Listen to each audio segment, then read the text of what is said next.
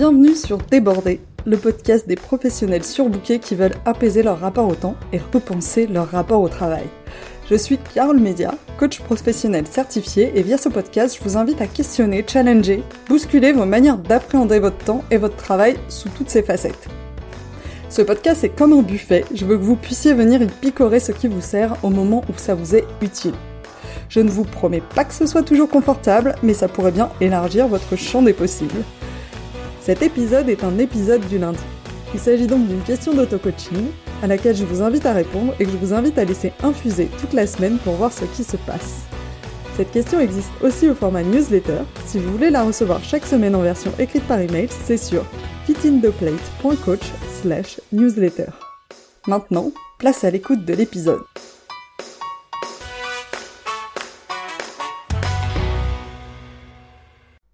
Cet épisode est une rediffusion d'une ancienne newsletter que j'enregistrais à l'époque au format audio. Néanmoins, les questions ne changent pas et se les poser à des moments différents de notre vie donne des réponses totalement différentes.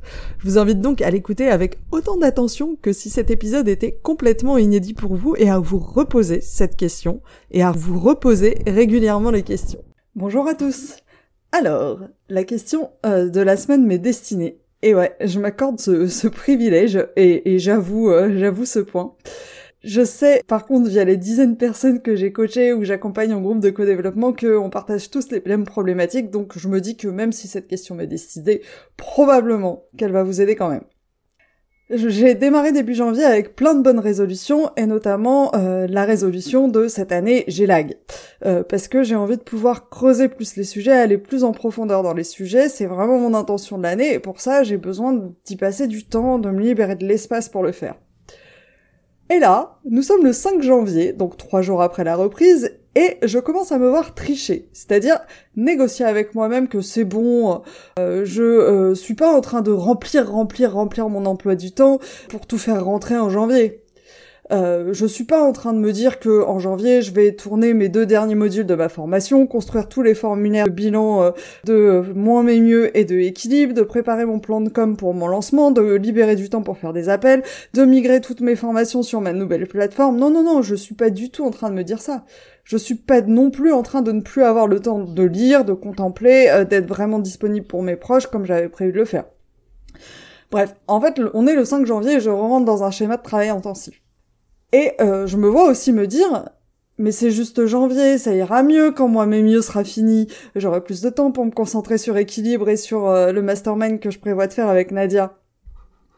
Mais en vrai, je sais que ça n'ira pas mieux après, euh, que après je me trouverai d'autres choses à faire, euh, que je vais re-remplir avec d'autres choses et que je voudrais aussi faire ces choses super vite pour pouvoir ensuite passer à autre chose et faire encore d'autres choses.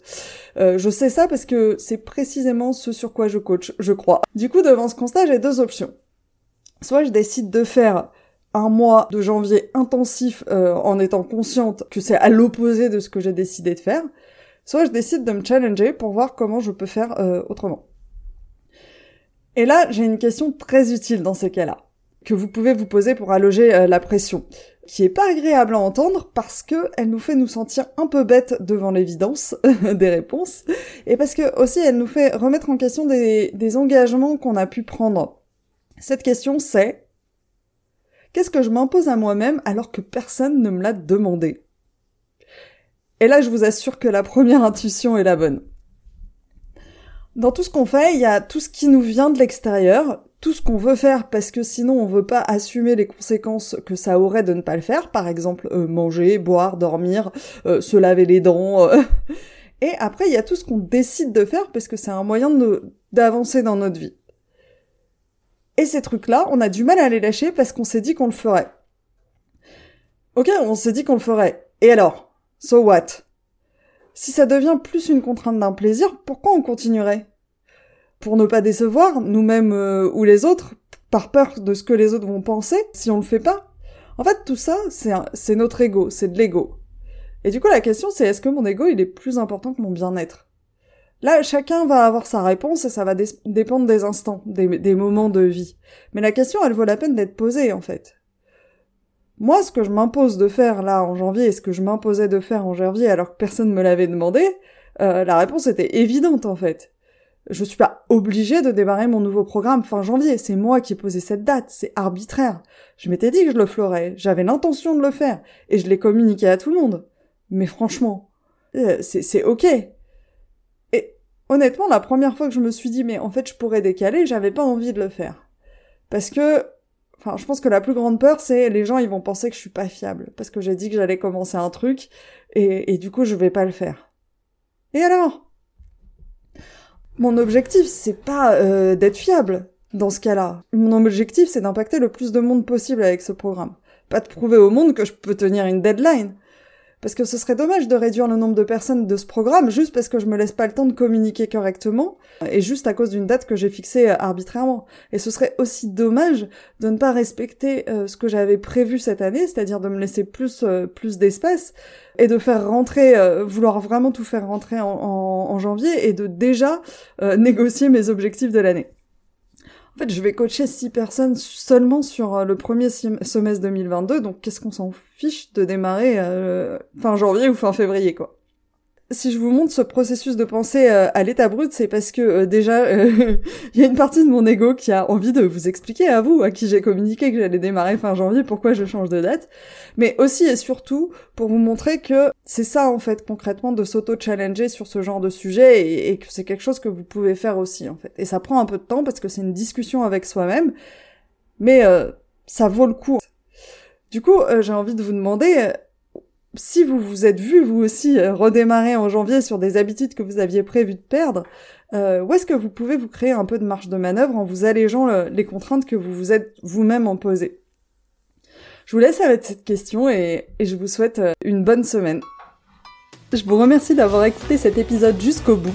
Je vous invite à vous demander ce que vous en avez appris et surtout comment vous pouvez appliquer cet apprentissage dans votre quotidien. Si cet épisode vous a fait penser à quelqu'un, n'attendez pas pour lui transmettre ça pourrait changer sa journée, et par la même occasion, ça m'aide aussi vraiment beaucoup. Si vous souhaitez me contacter pour me faire part de vos feedbacks, me soumettre des idées de thèmes ou de personnes à rencontrer, ce sera avec grand plaisir. Vous avez trois moyens pour le faire, soit par email à mon adresse carole at fitintheplate.coach, sur LinkedIn sur mon profil Carole Mesia, sur Instagram sur le compte fitintheplate-du-bas coaching. Sentez-vous libre de me contacter, je me réjouis d'échanger avec vous là-bas.